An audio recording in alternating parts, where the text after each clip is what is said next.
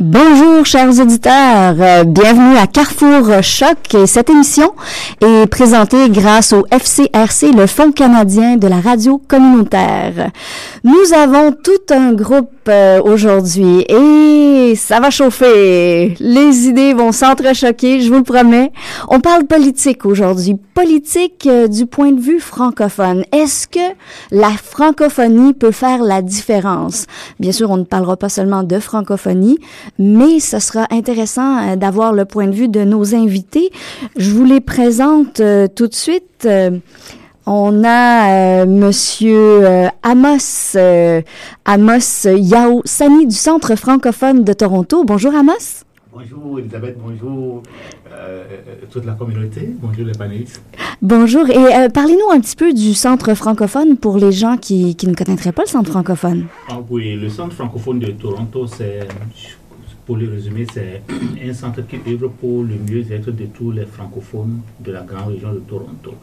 Euh, nous offrons des services pour l'épanouissement et le mieux-être. Bon, on a un, euh, cabinet d'aide juridique, on a un centre euh, de soins, de soins primaires, de soins primaires et promotion de la santé. Nous avons des dames et une équipe qui est, qui est vouée parce que le futur du Canada, ce sont les enfants faut le bien-être des enfants. On a une équipe de santé mentale et du développement de l'enfance. Des dames très très dévouées qui. On a aussi, non, oui, on, on, en parlera de l'enjeu aujourd'hui, oui.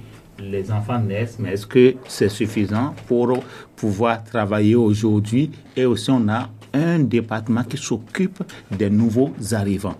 Et euh, nous grandissons actuellement, Serge va en témoigner, les membres vont voter en, euh, en septembre prochain pour que nous puissions changer de nom, devenir le centre francophone de Grand Toronto.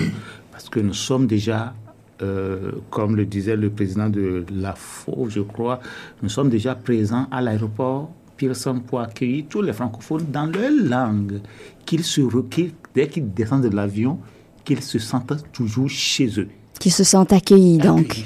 Très intéressant. On reviendra sur tous ces sujets-là. Vous avez parlé de beaucoup de choses vraiment très importantes, d'éducation, de jeunesse. Parlant de jeunesse, euh, nous avons un étudiant en sciences politiques, Mohamed Tienné. Bonjour, Mohamed. Bonjour, Elisabeth. Qu'est-ce qui vous a fait étudier en sciences politiques? Mais d'abord, la politique pour moi, c'est une passion. Oui, euh, je, je, je, pense que la politique permet, euh, si vous voulez, de, de régir euh, notre société. Euh, de, grâce à la politique, on arrive à voter des lois euh, qui permettent évidemment à la population de vivre en harmonie. la politique permet de refouler, si vous voulez, l'anarchie. Oh, hum. grosse affirmation. On y reviendra. J'ai aussi euh, avec nous Madame Emmanuelle Meyer, présidente de l'Association des femmes d'affaires francophones, la FAF. Bonjour Madame Meyer. Oui, bonsoir. Alors, depuis 36 ans, votre organisme est ici au Canada? Euh, vous voulez dire dans le Grand Toronto Dans le Grand Toronto seulement, c'est pas à travers. Euh... C'est non, non, non. Notre association euh, est euh, entre guillemets le local. Enfin, c'est un grand local. voilà. Et qui, qui ça regroupe euh, votre association Seulement les femmes d'affaires? Alors, nous sommes un, groupe qui, euh, qui accueille. Des, ses membres sont des femmes de tous âges, de, tout, de tout horizon. Euh, et qui euh, sont effectivement souvent euh, des femmes qui, ont, qui sont en affaires ou des femmes professionnelles ou bien des femmes tout simplement actives, j'allais dire, dans, leur nature profonde et qui ont envie de s'engager et de faire des choses. Et qu'est-ce que vous faites? Est-ce qu'il y a des regroupements Alors, des la plupart du temps, nous faisons des, des soirées une fois par mois avec toujours un conférencier homme ou femme, mettant, ça doit être en français. Euh, nous avons euh, aussi des événements euh, plus exceptionnels. qui, par exemple, cette année, on, compte refaire ça.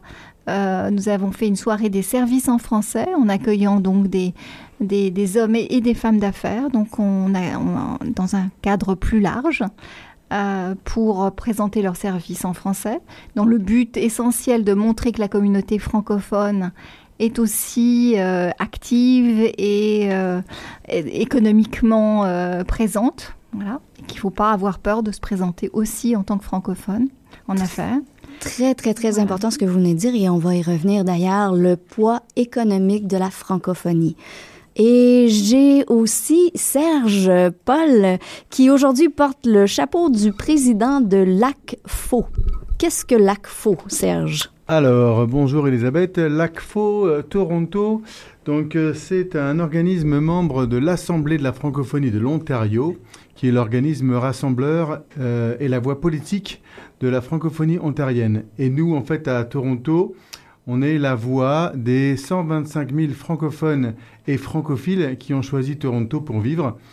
Et puis ensemble, en fait, on forme la francophonie minoritaire, la plus urbaine et culturellement diversifiée du pays. Donc on est là pour euh, les aider à se développer en français à Toronto et puis à faire valoir euh, leurs droits et leurs voix auprès du gouvernement.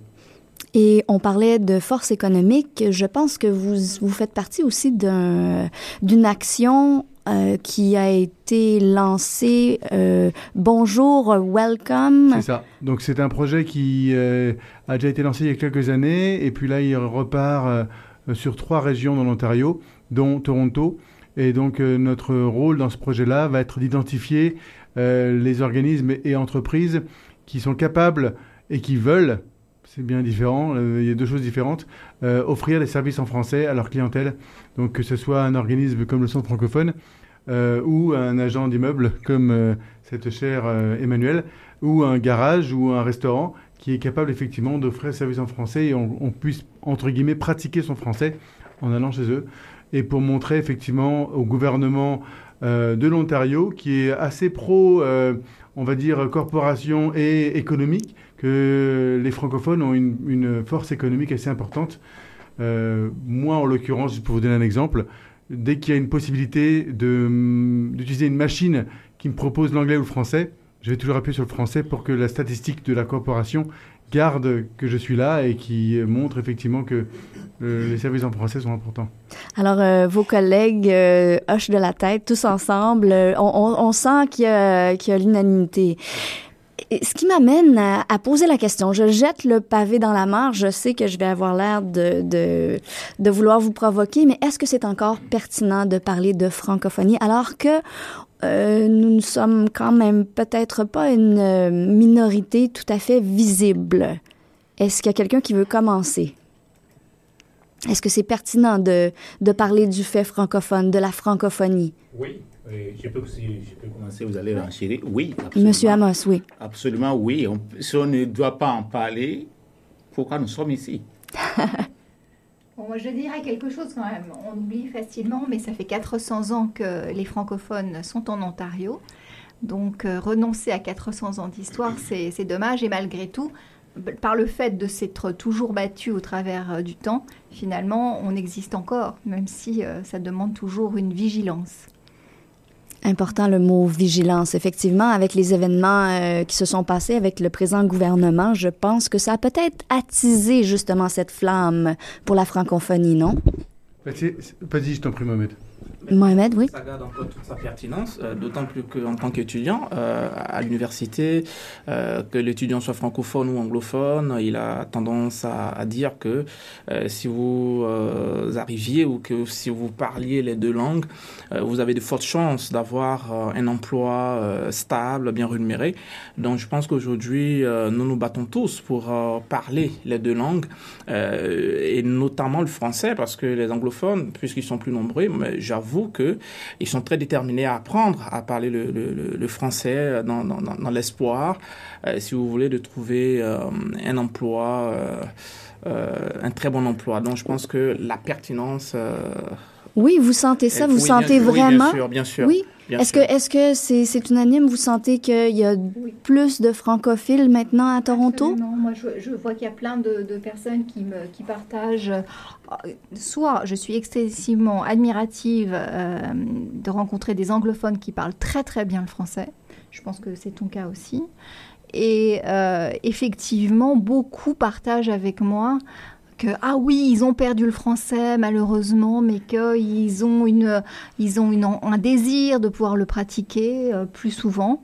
C'est une des raisons d'ailleurs pour lesquelles euh, à la FAF euh, des fans viennent. C'est aussi simplement pour le bonheur et le plaisir de partager en français.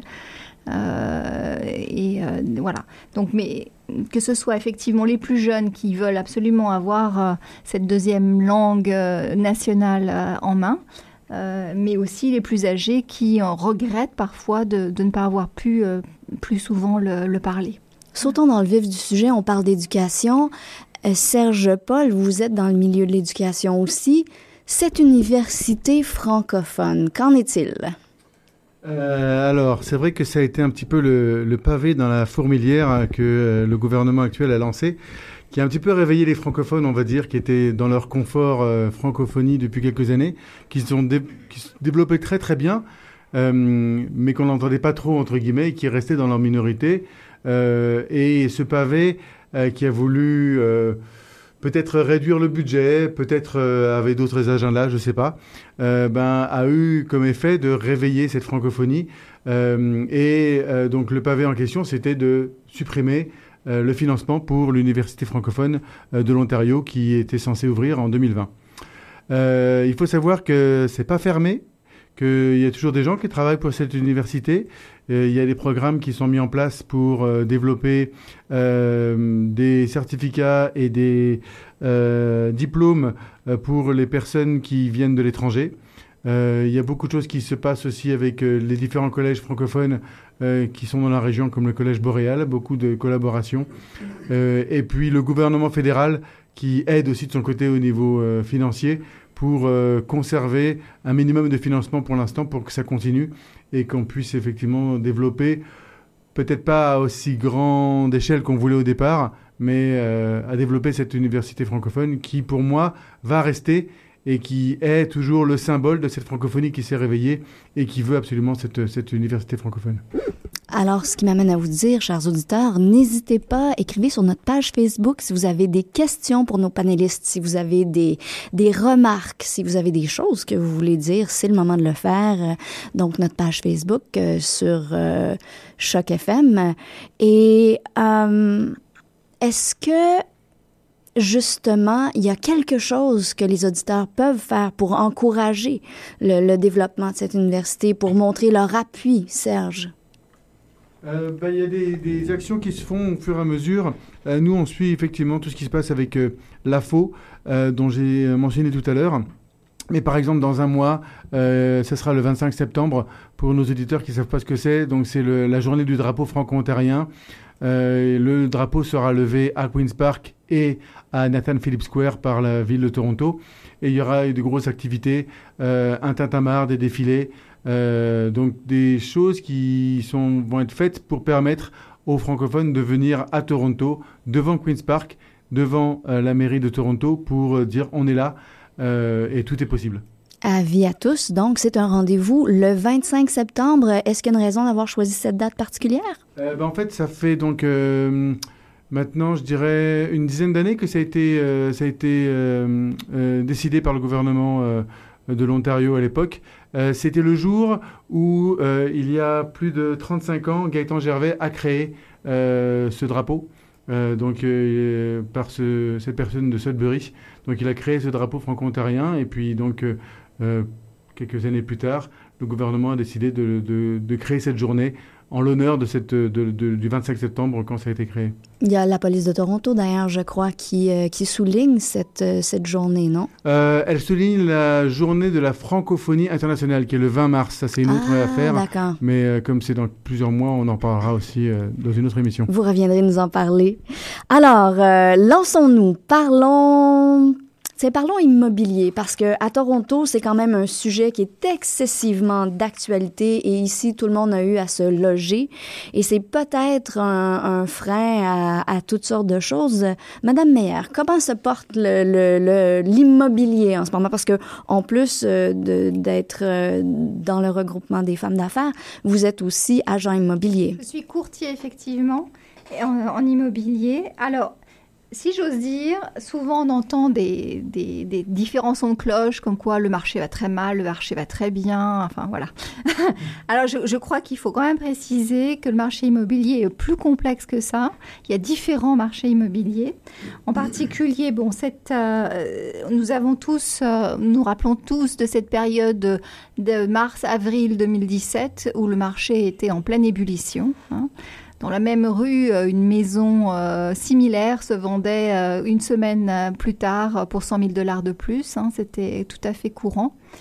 C'était évidemment une, chose à partager avec ses clients à l'époque. On essayait d'expliquer ce qui s'était en train de se passer.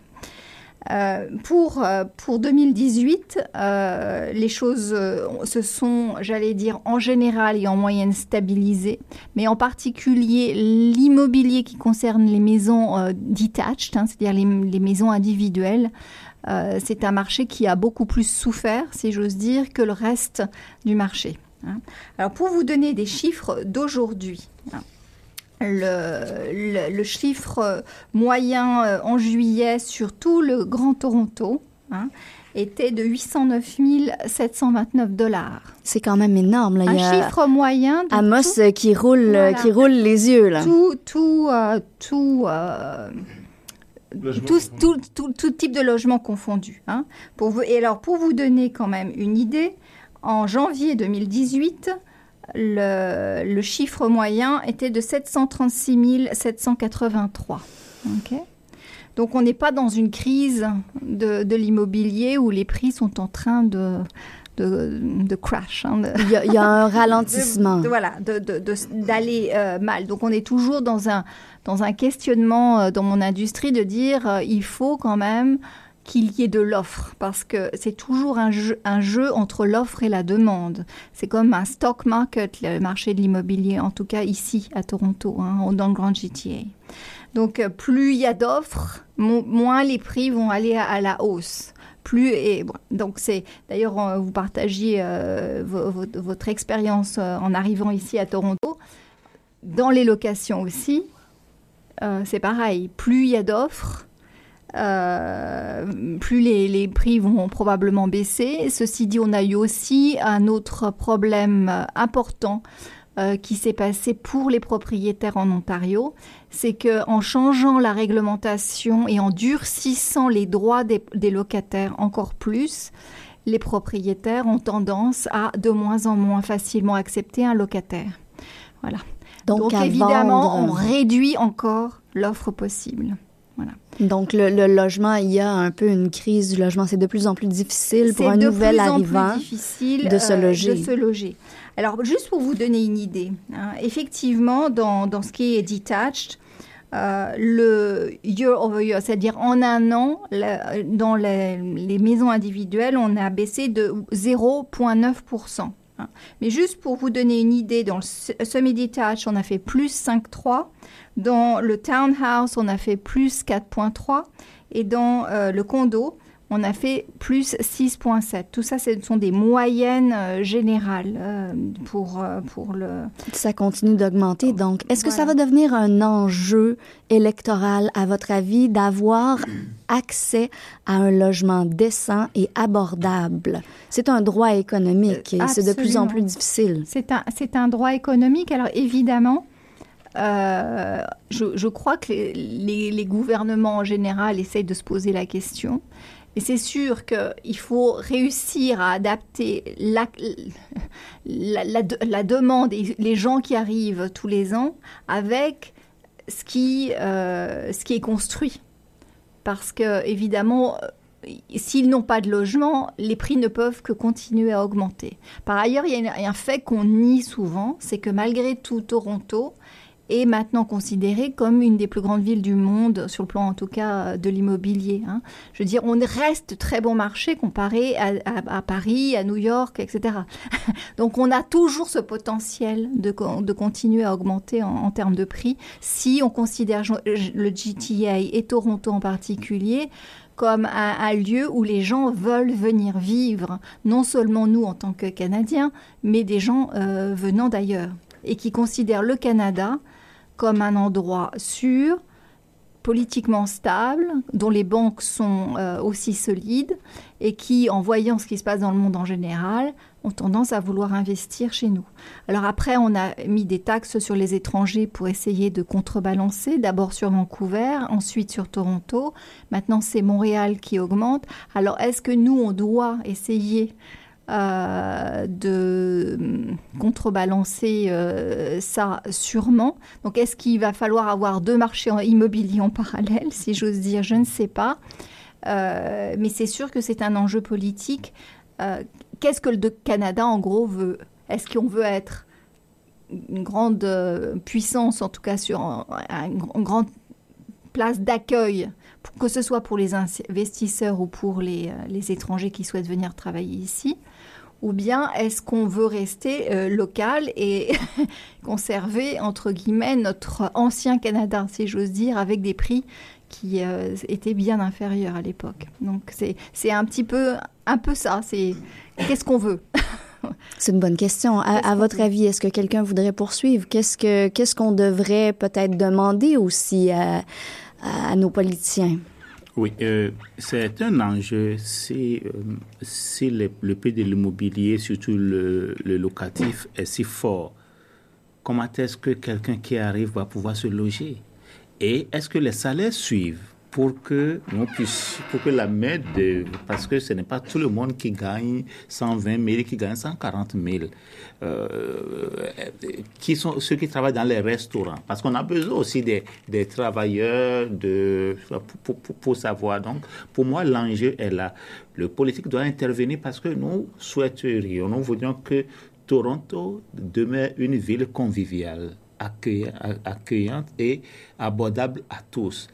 Euh, je ne pense pas que les restaurateurs vont commencer par payer 30 dollars de l'heure pour les, les, cuisiniers. Donc, c'est un enjeu. C'est une bonne question que vous posez. En fait, euh, qu'est-ce qui se passe?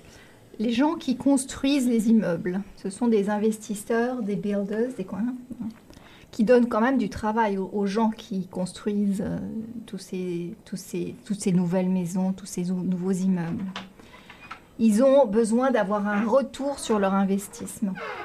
Donc c'est toujours le nerf de la guerre. Il faut, il faut trouver une solution où tout le monde s'y retrouve.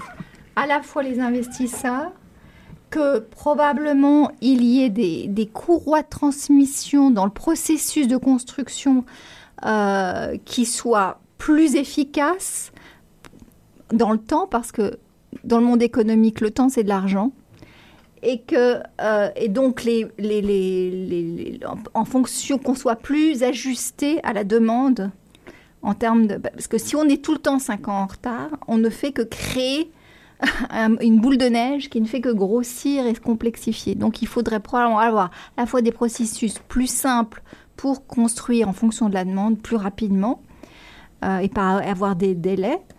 Euh, et puis effectivement, probablement aussi faire en sorte que les investisseurs se retrouvent quand même au bout du compte. Parce que si c'est plus simple de construire et de revendre immédiatement sans avoir à, entre guillemets, passer par un, locataire, c'est probablement beaucoup plus simple. Parce qu'aujourd'hui, on est dans une telle structure que prendre un locataire, c'est un risque.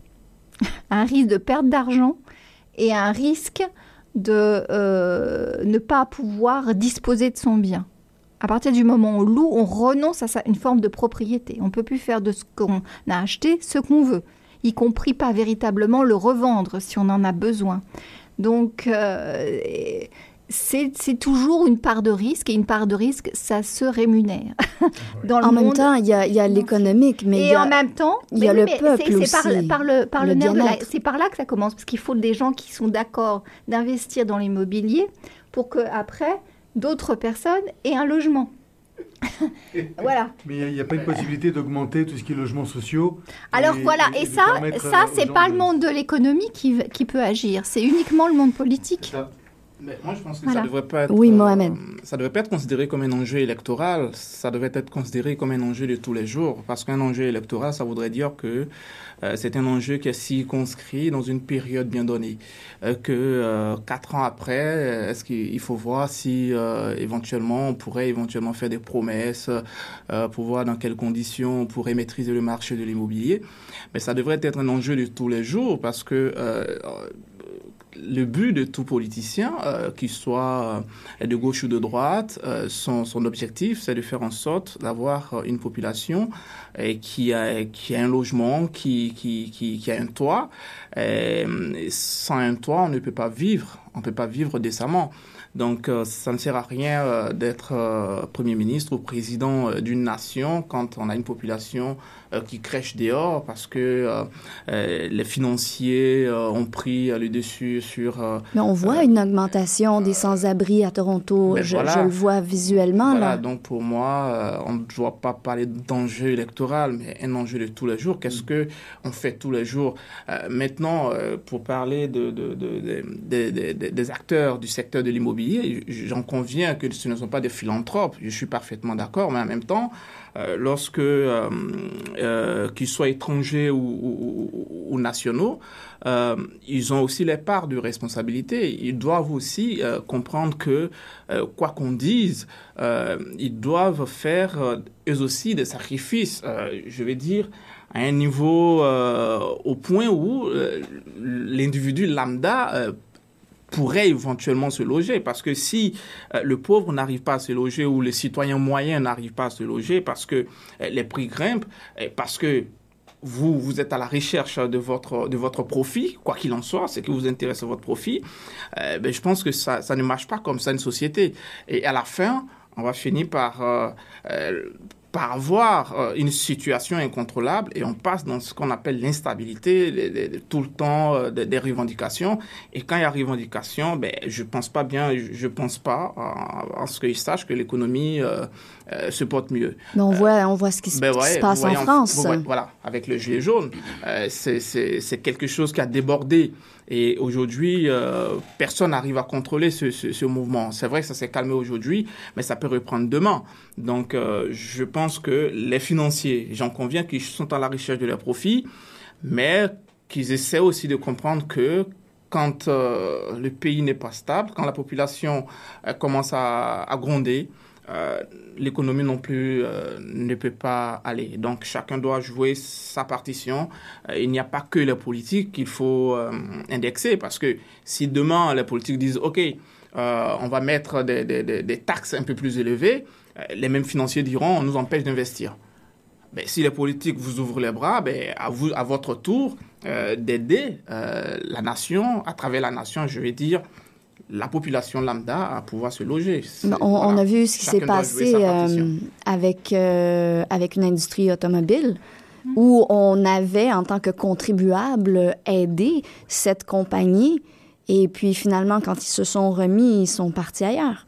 Euh, on a vécu ça au ville récemment hein, avec Ford. Effectivement. Et est-ce qu'on voit pas le contraire aussi? Est-ce qu'on ne voit pas des investisseurs, un gros pouvoir économique manipuler un peu la politique? Est-ce que vous êtes de cet avis-là? Oui.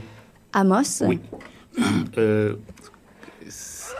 en fait, c'est le pouvoir économique ou le pouvoir financier qui détermine le pouvoir politique. Euh, euh, je suis sûr que mon collègue panéliste ne va pas trop accepter, mais c'est ainsi. Il faut financer. Et le, euh, nous sommes au Canada, vous voyez comment les lois sont votées. Il y a les lobbies qui vont voir pour dire qu'il faut faire passer ce même la cigarette. Pourquoi est-ce qu'on n'arrête pas à éradiquer les, choses? Parce que nous, nous allons te soutenir et tu vas faire passer notre intérêt.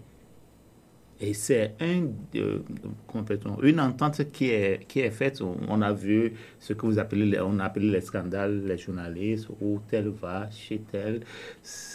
Le monde, je le disais hors micro, où on nous a dit, j'ai suivi un documentaire, on nous a dit que le président a été pris en otage. Parce que s'il n'a pas d'emploi, si, et Emmanuel le disait, si les financiers se retirent, il n'a pas d'emploi il y aura le chômage. Lorsque le chômage augmente, il y a aussi instabilité. On peut vous couper le robinet. C'est un jeu. Euh, prenez le cas de, l'Alberta. Depuis, euh, c'était quand euh, ils ont poussé, je vais dire il, parce que peut-être que c'est devenu parano, il, et le pétrole a chuté. On a vu ce qui s'est passé. On a vu ce qui s'est passé totalement. Le, le, gouvernement qui a pris, qui avait de bonnes intentions, après quatre ans. D'ailleurs, le marché immobilier en Alberta non, mais en Alberta, toute une maison, c'est 1400. Toute une maison, je le disais tout à l'heure, je, tournais. Donc ah, voilà, donc le nier, il y a euh, le nier, les marchés financiers aujourd'hui, comment c'est? Avec ce que euh, l'instabilité entre la Chine et les États-Unis. Donc, il y a les, les, les, forces et les mains invisibles, comme l'a dit Adam Smith, qui, qui dirigent le marché, mais cette main invisible, c'est la main des financiers. Et je droit, droit de réponse, euh, Mohamed, vous vouliez répliquer à Amos? Euh, Non, non, je ne, je, ne rejette pas totalement en bloc ce qu'il dit. Il y, a, il y a, une part de, de, de réalité euh, scientifique là, dans ce qu'il dit. C'est-à-dire qu'on on le voit aussi à l'université, mais seulement que tous les, tous les professeurs ne sont pas d'accord nécessairement, ou tous les politologues ne sont pas nécessairement d'accord avec cette euh, cette façon de voir les choses. Ils pensent plutôt qu'il y a une complémentarité entre le politique et, et, le, monde, euh, le monde politique et le monde financier. Euh, quoi qu'il en soit, c'est le politique, c'est le monde politique qui pilote, si vous voulez, toute action d'un groupe financier sur son territoire. C'est lui qui a, qui a, qui a, qui a, qui a qui a la manivelle de tout ce qui a trait aux lois. Et ce sont les lois qui régissent euh, notre société. Donc, pour qu'un financier puisse investir, euh, il faut qu'il ait euh, si vous voulez, la, hum, la, bénédiction, pour ne pas dire l'accord de, du, du, pouvoir en place. Donc, il arrive, il arrive parfois que des politiques soient très cupides ou et cette cupidité, c'est pour leur personne et non pour, pour la nation en tant que telle. Je suis, je sais, le Canada, je sais pas trop, mais je sais que dans la plupart des pays, que ce soit en France, que ce soit dans mon pays d'origine, la Côte d'Ivoire, tout entreprise qui s'installe a dans son cahier de charge euh, une clause euh, qui une clause sociétale, c'est-à-dire qui, l'emmène à entreprendre des actions euh, sociales, construction d'écoles, de routes, dans les régions où, il travaille. Donc c'est pour dire que le politique arrive parfois à, à, faire barrière à, à la velléité du monde financier. Cependant, euh, est-ce que euh, le financier ou le monde financier a plus de poids euh, quant à, à l'élection d'un président? Au plan de la campagne, oui. Il arrive que des donateurs derrière un individu donne un peu plus d'argent pour permettre à un candidat de, d'avoir plus de visibilité lors de la campagne, mais ça ne, ça ne fait pas tout ça ne fait pas tout. Il y a aussi, euh, il, faut, il faut considérer, il faut considérer surtout euh, l'intelligence de l'électorat, de l'électeur. Euh, oui, il faut considérer ça. Ça, c'est vraiment important et, et ça m'amène à vous dire, est-ce que justement, c'est pas important pour les gens du peuple de revendiquer et de s'informer? c'est souvent le problème, c'est que on, parlait de plusieurs cas ici de, de, de, choses qui ont été révélées par des journalistes et tout ça, mais il y a un peu, euh, sentez-vous une désinformation? Euh, où est-ce que vous allez prendre vos informations aussi concernant les enjeux politiques et économiques? Quelqu'un veut répondre? Au Canada, au Canada, c'est assez simple. Je pense que euh, euh Canada euh, donne toutes les informations nécessaires à, l'individu euh, quant à l'évolution graduelle du, du, du, système électoral, quand est-ce qu'il doit voter, où il doit voter. voilà, donc je pense que cette information, il l'a déjà. Maintenant, l'information de base, c'est est-ce que vous, vous êtes au courant euh, des préoccupations, des problèmes de votre nation, les problèmes de votre pays. Ça, c'est par exemple le cas euh, en Afrique. C'est-à-dire que euh, le citoyen lambda ne sait même pas, n'a aucune information sur la dette de son pays. Euh, il ne sait pas que euh, c'est vrai qu'il arrive qu'on ait besoin, par exemple, de, la construction d'une route ou d'un métro, mais en même temps, quand on essaie d'évaluer euh, quel est le taux d'emprunt du montant du montant accordé par le FMI, par exemple, à un pays africain on n'a pas toutes ces informations. C'est-à-dire que le, citoyen lambda n'a pas toutes ces informations. L'information appartient à une élite, à une élite qui la gère euh, qui, fait de la rétention, euh, qui, qui, qui, essaie de, la gérer par rapport à ses intérêts. Euh, donc, je, pense que informer le peuple, ben, pour que le peuple soit informé, il faut qu'il arrive à, lire et à écrire. Donc, pour, pour, pour, cela, il faut qu'il aille à l'école. Bon, ce n'est pas le cas au Canada. Je pense qu'ici, les gens ont l'information, mais ils essaient de voir qu'est-ce qui pourrait l'arranger. Et comme nous sommes en démocratie, il y a toujours euh, le plus grand nombre qui l'emporte. Euh, donc, naturellement, on peut se retrouver dans une situation très délicate. On se demande comment on y est arrivé, mais c'est l'effet de la démocratie, et c'est comme ça. Est-ce que vous pensez qu'il y a un désintéressement euh, des gens par rapport à la politique? Amos, vous vouliez ajouter quelque chose? Oui, par rapport à, avant votre avant la question, oui. S'il vous plaît, dire qu'on a l'information nécessaire ou euh, vrai à partout, c'est un peu difficile en politique. Tu es politologue, tu le sais. Je suis étudiant. Étudiant, oui, bon. Ah ouais, ouais, tu, tu, que tu sois étudiant ou pas, donc, par rapport à c'est ok, c'est bien. Euh, en politique, l'homme politique ne veut pas nécessairement que nous puissions savoir qu'il a un agenda caché. L'information est pertinente. Regardez comment est-ce qu'on est inondé aujourd'hui d'informations de toutes parts. Comment aller faire le tri? Et c'est là où votre question au départ devenait pertinente. C'est l'éducation c'est notre rôle à nous ici autour de cette table. Pourquoi il dit ceci? Allez prendre euh, des médias, de, des panélistes que moi je suis sur les autres chaînes aussi, de bonne qualité, qui donnent des informations. Et quel que soit mon bord politique, étant donné que je ne suis pas accroché à un parti politique, euh, c'est ça ou c'est ma mort, je prends les informations des deux côtés, je fais des recoupements je fais des recoupements. Et je vous le disais, hors micro avec mes enfants qui sont très très bas, 19 ans, l'autre, bon, mais je parle politique avec eux et on met des choses en recoupement. Mais ce n'est pas le cas de tout le monde. L'intention vraie n'est pas révélée parce que lors des campagnes, non, vous entendez beaucoup de choses, vous dites, mais euh, où est-ce que nous sommes là? Et on, a parlé des cas ici où les gens, vous, vous, vous saviez que ce que se disait, ce n'est pas vrai, ce n'est pas réalisable. Mais les gens ont bu ça comme de l'eau, de, comme de l'eau de source. Aujourd'hui, le gouvernement retourne, et dont on a parlé, je ne peux pas appeler le nom, et retourne sa veste et fait autre chose. La réalité la rattrape. Mais demain, le gouvernement qui est dans l'opposition va venir mentir. Ceux-là qui ont voté hier pour celui-là qui les trahit aujourd'hui vont prendre les mêmes informations par manque de formation et d'informations vraies. Bon, pour moi, il faut écouter un peu pendant les élections comme ça les panélistes, les radios, les, les, médias qui disent et lire et faire des recoupements. C'est un peu difficile dans les universités et c'est ça aussi, euh, je crois que ça va venir, ça va devenir notre rôle en tant que francophone. Les élections s'approchent. Qu'est-ce que nous faisons au niveau des écoles? Nos, nos, jeunes qui ont 18 ans qui vont voter, est-ce qu'ils vont voter Comment est-ce qu'on va faire pour qu'ils votent utile? Et c'est ah, c'est intéressant ça. Un vote utile. Qu'est-ce que le vote utile? oui, enfin, je vais essayer d'être un peu plus optimiste. Je pense que quand même la majorité des gens euh, votent en connaissance de cause avec leurs convictions personnelles. Euh, je pense aussi qu'on est en démocratie au Canada, donc euh, malgré tout, on a l'accès à l'information.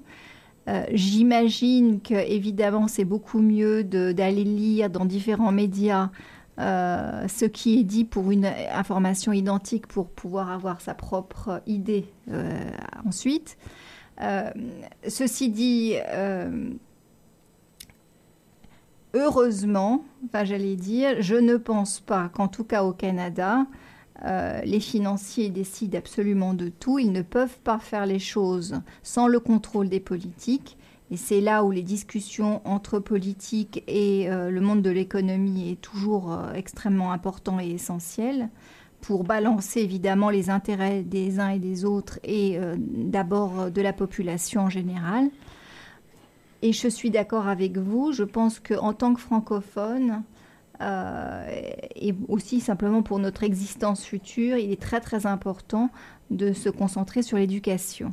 C'est vrai que quand on attaque les, écoles euh, francophones en Ontario, euh, c'est dangereux pour nous parce qu'on a une baisse de la population en, pourcentage, en tout cas en Ontario, qui, euh, n'est pas dramatique, mais quand même qui est notable. Hein. C'est-à-dire, je crois, je ne veux pas dire de bêtises, mais enfin, que la pourcentage auparavant était de 5,2% et puis que maintenant nous sommes passés à 4,7 en 2016. Des francophones. Des, en Ontario. En Ontario. Hmm. Donc euh, c'est quand même un signe indicateur qu'on doit faire attention. Il faut faire attention que non seulement les francophones, mais aussi tous les anglophones francophiles qui souhaiteraient que leurs enfants aient une éducation en français, que ce soit dans des écoles francophones ou d'immersion, puissent non seulement avoir accès à cette euh, possibilité.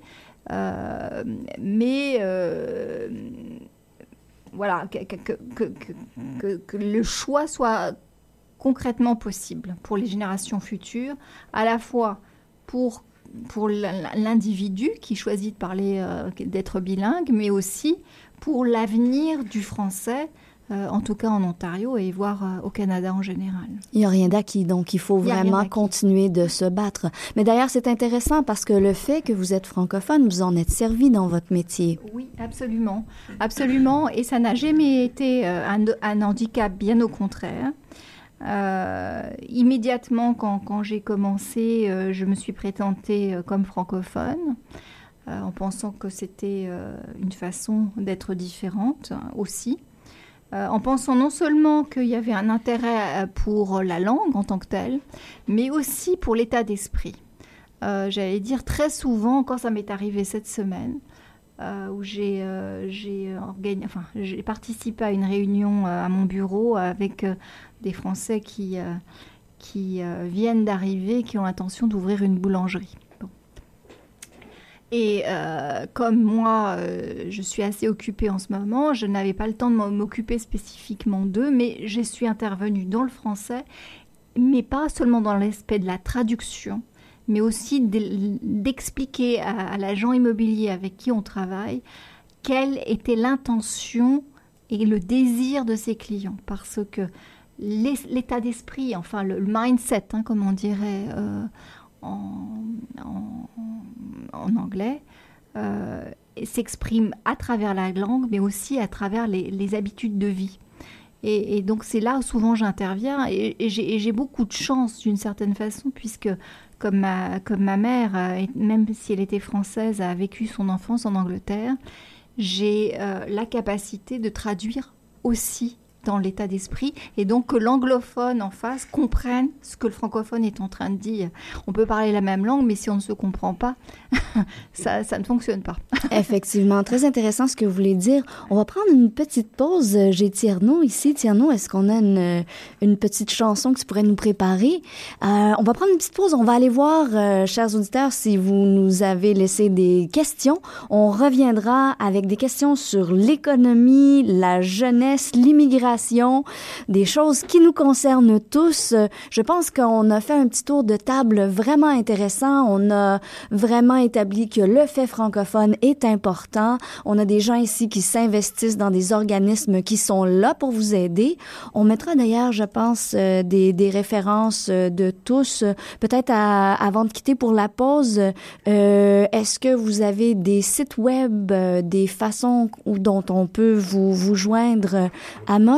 Oui, et le site web du Centre francophone, c'est www.centrefranco.org. Centrefranco.org, c'est le centre, c'est le site internet du centre francophone.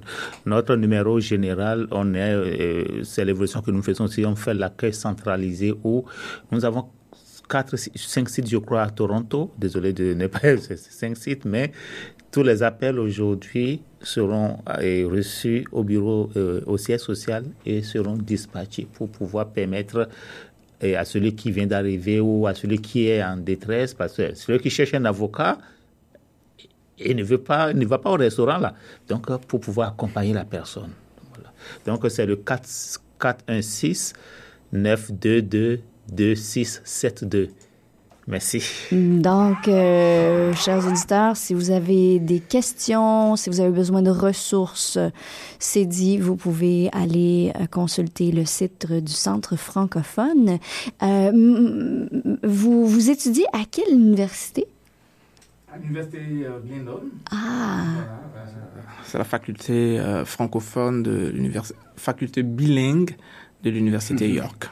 Mais vous étudiez en français? Ah oui, en français. Oh, wow. Donc, euh. Glendon. Oui, mais je vais devoir prendre six crédits en anglais. C'est important de le souligner. Sinon, il n'y a pas Ah. de diplôme. C'est bilingue. C'est bilingue, Ah, voilà, oui. Mais quand même, il faut soutenir le fait francophone. Ah ouais.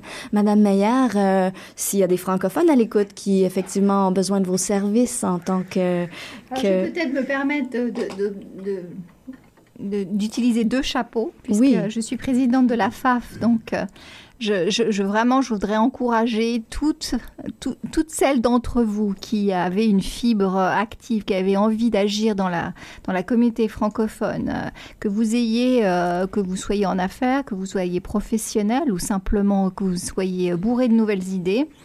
euh, de venir nous rejoindre. Nous sommes un, groupe très très chaleureux. Bien sûr qu'on s'intitule Femmes d'affaires, mais on est des femmes d'abord, des mères aussi, donc on est vraiment très ouvertes. Euh, si euh, vous voulez euh, aller regarder notre site web, c'est le www.afaf.ca.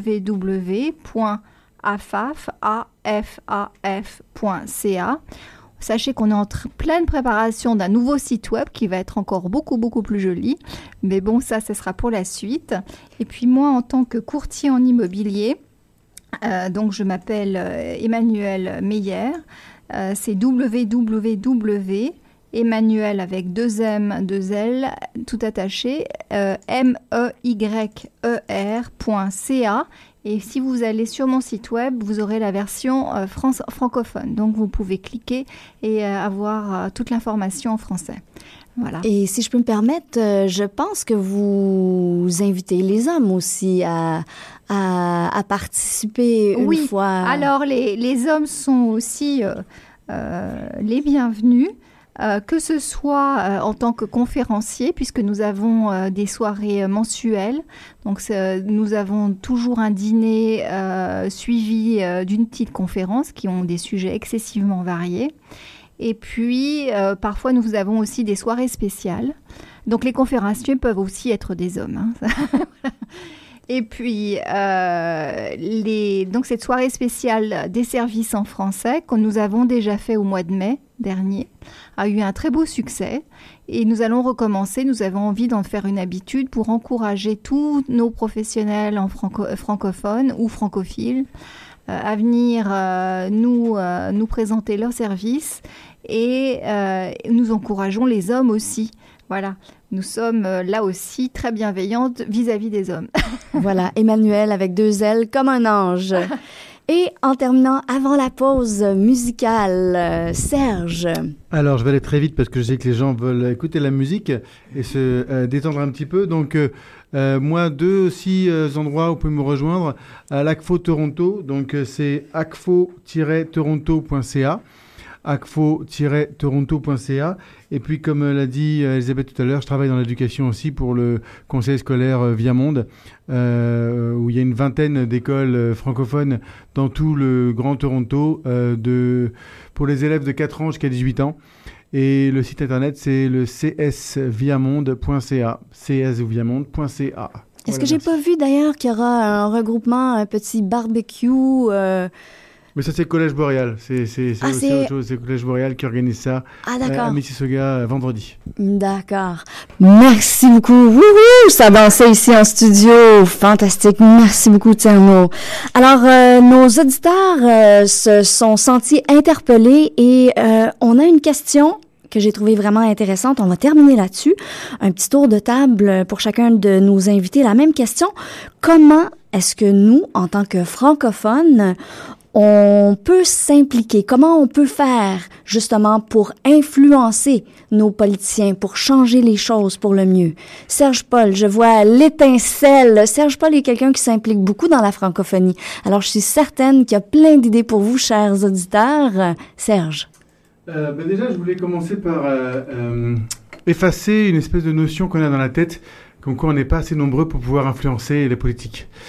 Euh, juste euh, vous mettre dans la tête l'image d'un moustique dans la chambre quand vous essayez de dormir et vous n'arrivez pas à dormir. Donc euh, on peut être le petit moustique. et comment on peut être le petit moustique? Tout à l'heure, j'en ai parlé déjà un tout petit peu. Montrer notre poids économique en faisant nos transactions financières en français. Donc moi j'ai une carte bancaire en français. Je demande mes services toujours en français le plus souvent possible.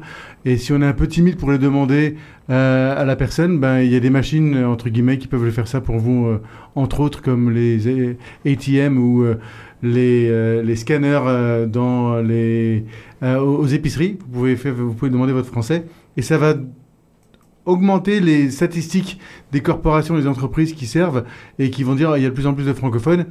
Et on a dit tout à l'heure que euh, les, les, financiers entreprises n'ont pas trop d'effet, mais si eux commencent à voir le nombre de francophones qui s'y servent, ils vont commencer à faire de la publicité en français, à développer des services en français, et ça va toujours avoir une résonance au niveau politique. Et donc plus d'emplois pour les francophones aussi. Aussi, exactement. Euh, autre chose aussi, j'ai remarqué, euh, on parlait tout à l'heure peut-être du, du, désintérêt de la politique. Tu as mentionné ça tout à l'heure, pardon.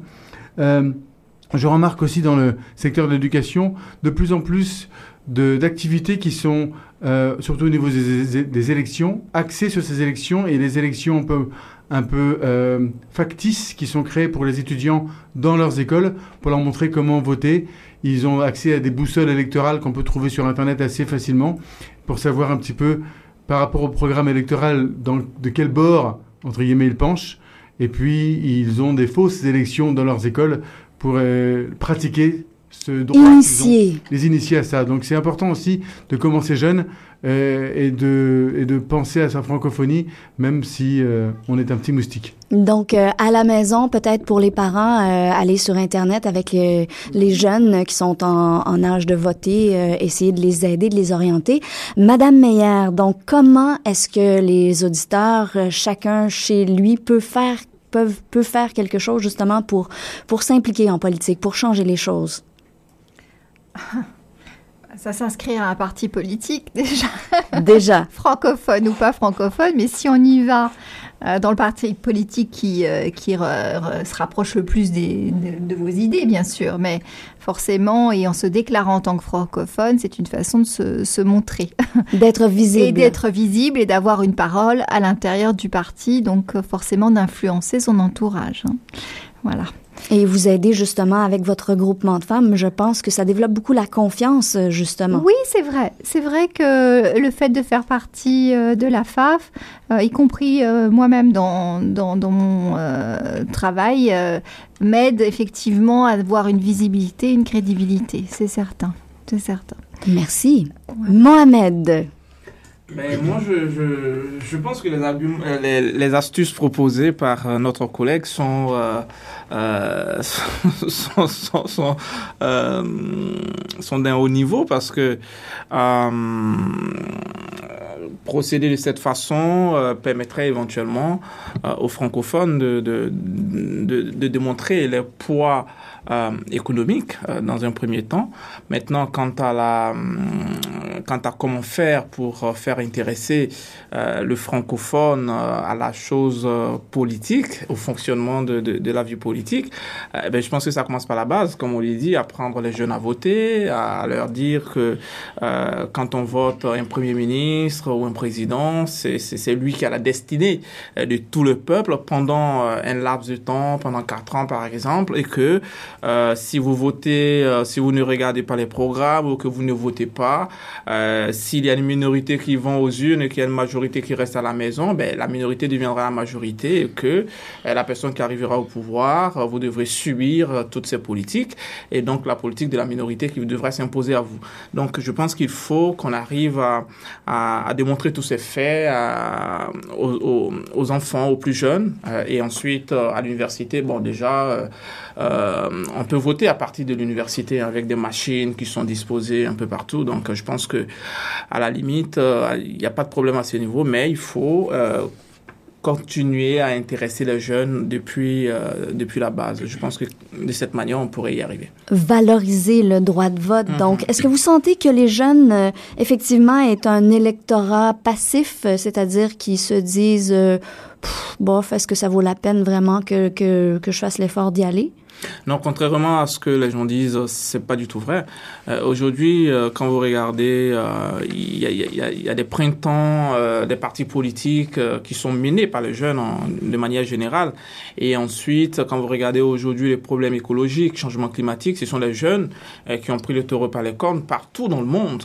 donc, ce sont des jeunes aujourd'hui qui arrivent à exercer une pression incroyable sur les hommes politiques jusqu'au point de les emmener à, à rebousser chemin, à changer leur position à, à tenir tête à certaines euh, grandes entreprises qui, euh, qui au départ, on n'arrivait pas à les faire bouger, mais les jeunes arrivent à faire tout ça aujourd'hui. Donc je pense que euh, les jeunes ne se désintéressent pas du tout à la politique.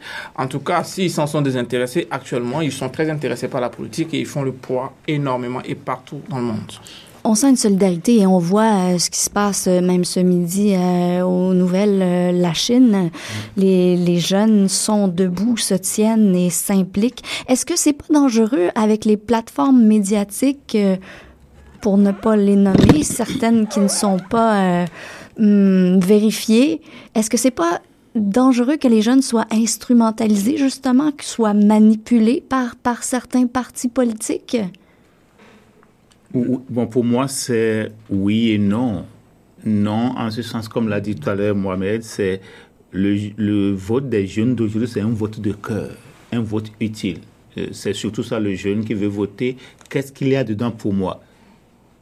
Euh, question écologique, parce qu'ils euh, pensent à l'avenir. Les enfants, si on dit dans 30 ans, le jeune qui a 20 ans dit dans 10, 50 ans, ben, je n'ai pas encore fini d'avoir d'enfants, qu'est-ce qui va arriver? Donc, c'est vraiment un vote de cœur. Même si on pense qu'ils sont manipulés, non, c'est quelque chose qui concerne leur génération.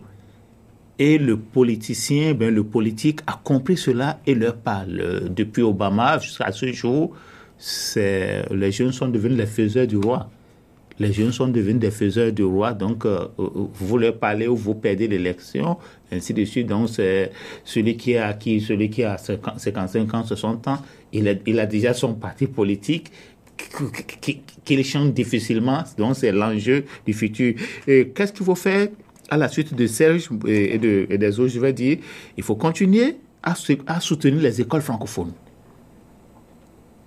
C'est-à-dire, comment on fait pour soutenir les écoles francophones? inscrire nos enfants, encourager les, les francophiles à y inscrire leurs enfants aussi, parce que la présence de l'école francophone implique qu'il y a une présence du, du Canada du futur. Euh, les médias aussi, moi, je suis arrivé, j'ai découvert Choc FM, ça fait à peine euh, une semaine, mais dans ma voiture, chaque matin, j'habite loin, bon, quand je, parfois je, je, quand j'ai l'occasion, c'est Choc FM que j'écoute, parce que les gens vont regarder le nombre d'auditeurs. Et ça, oui, c'est là aussi, c'est de soutenir, euh, soutenir Emmanuel, tous les services en français, il faut y aller, c'est pour nous et par nous. Voici maintenant, le, qu'on le veuille ou non, le politicien, il veut le nombre. Parce que sont les, à la, en fin de journée, c'est le nombre de votants qu'on va compter, qu'on va compter. Alors, est-ce que nous faisons un poids? Oui, nous faisons un poids si nous sommes présents, si nous sommes euh, un moustique ou euh, quelque chose et on est présent, on empêche les gens de dormir mais il faut faire du bruit utile. Euh, euh, donc voilà l'essentiel de ce que je vais dire. Moi, je dis que oui, nous sommes là et nous serons toujours là.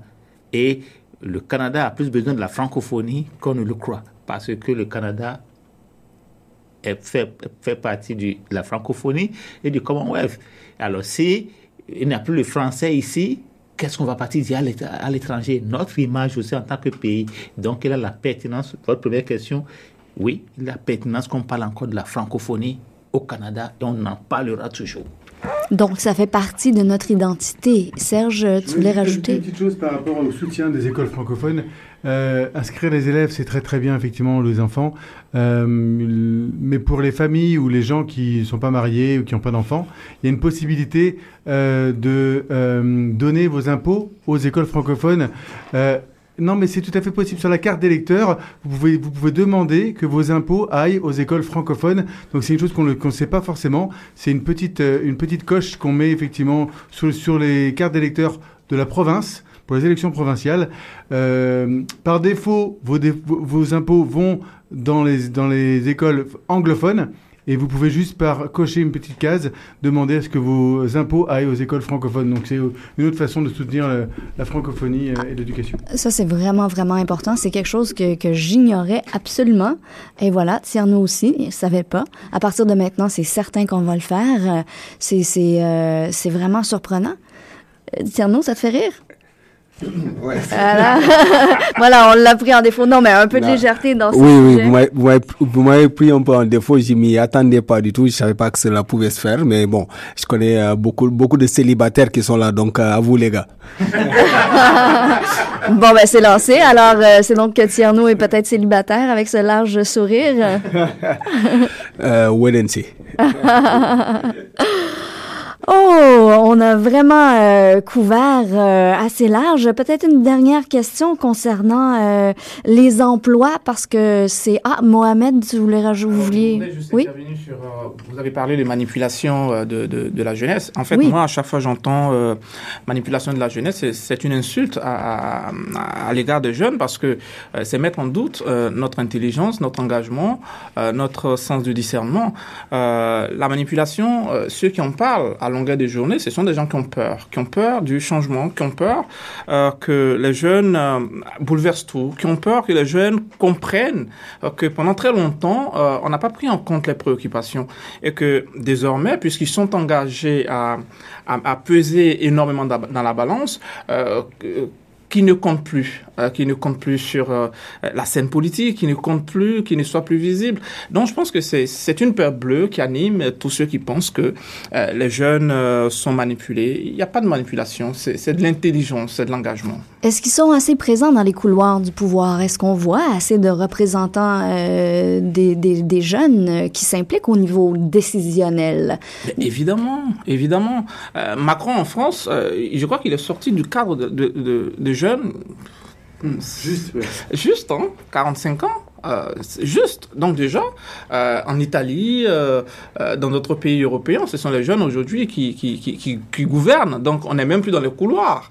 On, on- on- On est à l'avant-plan. voilà, on est, c'est nous qui sommes, euh, euh, euh, que dirais-je, Et, et je crois même, que- excuse-moi, il y a- il y, a certains euh, représentants qui se sont présentés dans d'autres provinces euh, et ils, ils- sortaient de l'université ou ils sortaient de, de l'école secondaire, ils étaient très très jeunes et ils se sont fait élire quand même. Donc, euh, Voilà.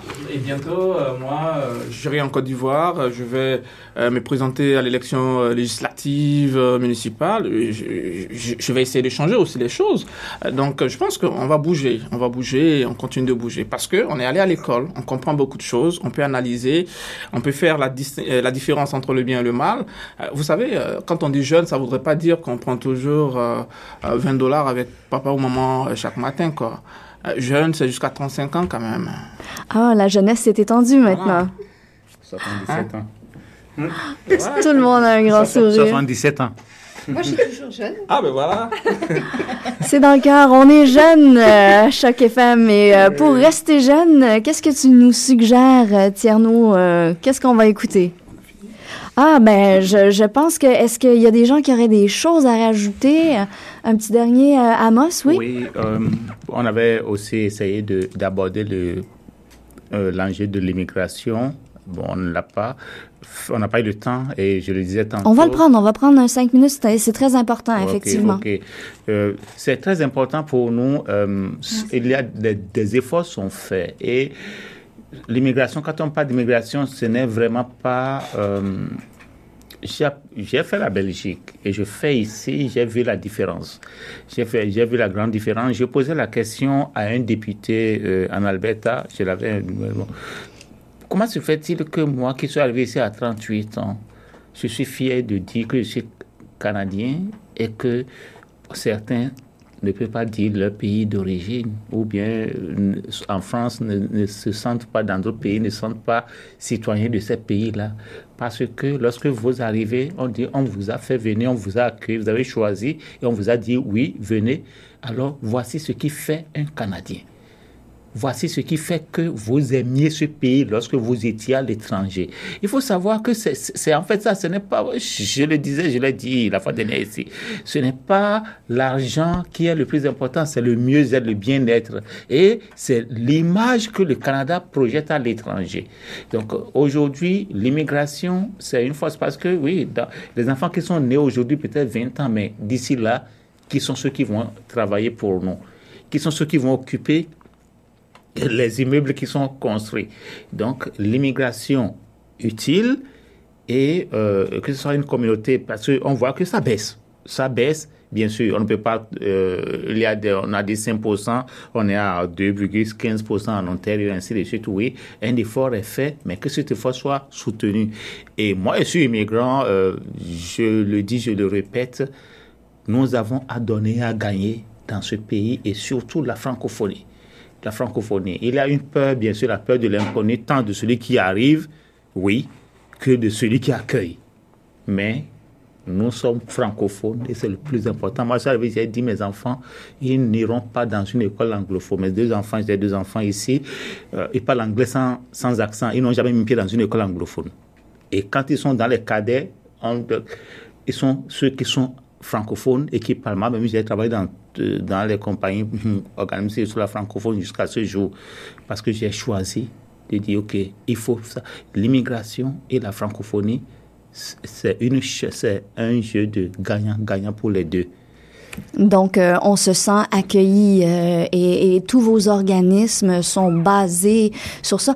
Euh, en parlant d'organismes, peut-être rapidement, est-ce que les, les subventions... oui. Puisqu'on dit donner des bonnes idées aux politiques,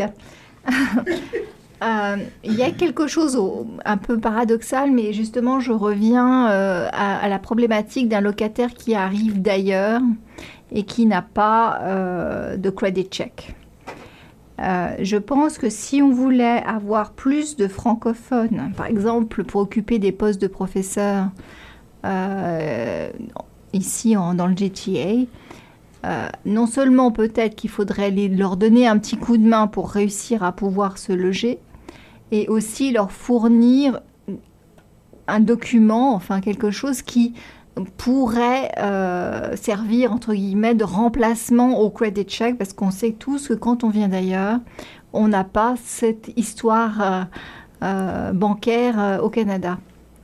Alors qu'on vienne euh, j'allais dire, d'Afrique, euh, d'Europe, euh, mais aussi pour les Québécois finalement, puisque le prix de l'immobilier au Québec est bien différent de celui qu'on a au GTA. Le, marché, la façon de faire est différente. Et très, absolument. Là, je suis ravie que vous... J'ai une maison... J'ai une maison sur le plateau, justement. Je, je, je, je, répète tellement souvent que le métier de, de courtier ici n'a rien à voir avec euh, Totalement celui différent. Euh, des, des, des, agents immobiliers ou des courtiers. La réglementation est différente, euh, le financement est différent. Et, voilà. Donc tout est différent pour résumer, mais cette partie-là qui est aussi en parallèle finalement avec les immigrants, hein, euh, bien sûr qu'un propriétaire demandera toujours un, travail, un revenu, mais s'il y avait un soutien spécifique pour occuper des postes spécifiques qui encouragent l'avenir euh, des francophones, euh, ça serait peut-être une bonne idée. Excellente idée, effectivement. Donc, euh, si on a à l'écoute des gens qui sont dans la finance, dans les banques, euh, euh peut-être essayer d'avoir des programmes à ce niveau-là. Euh, hmm, si effectivement, est-ce qu'il y a une tout façon... simplement venant du, du, du, politique, voilà. Ou bien par le système des écoles, enfin que, que les directeurs des, des établissements puissent fournir aux futurs professeurs, aux futurs employés, un document qui dise que l'État s'engage à, payer au cas où le, son nouveau locataire euh, n'y arrive pas. Voilà, quelque chose comme ça. Enfin, dans une fourchette de prix, bien sûr. Donc, rien d'acquis, il faut continuer à, se tenir, à s'écouter, à s'entendre euh, et donc à écouter Choc FM. Et on a avec nous Tierno. Tierno, qu'est-ce que tu nous réserves euh, justement comme, comme chanson? Euh, on va se dire déjà merci pour un bon débat que nous avons eu depuis tout à l'heure, deux heures de débat, très bien, très bien animé et très bon débat aussi euh, vous ensemble. Comme vous le savez, c'est toutes les semaines, une fois par semaine plutôt, euh, on a un débat comme ça ici sur les zones de chaque FM 105 ans. Quant à moi, je vous retrouve demain, même heure, euh, non, même pas même heure, à 18h jusqu'à 20h pour l'émission Nomad Soul 100% musique africaine. En parlant de ça, en parlant de euh, de francophonie, on va écouter un des un des fils, on va dire un des les plus grands noms de la musique africaine en ce moment, qui est francophone, qui est le fils de Taboulé. Il passe sous le nom de Youssoufa. Euh, donc on va écouter ça, un des plus grands paroliers, paroliers français, francophones en ce moment, que nous allons écouter sur les zones de Choc FM. Et on se dit bye bye, à la prochaine. Bye bye tout le monde. Bonne soirée.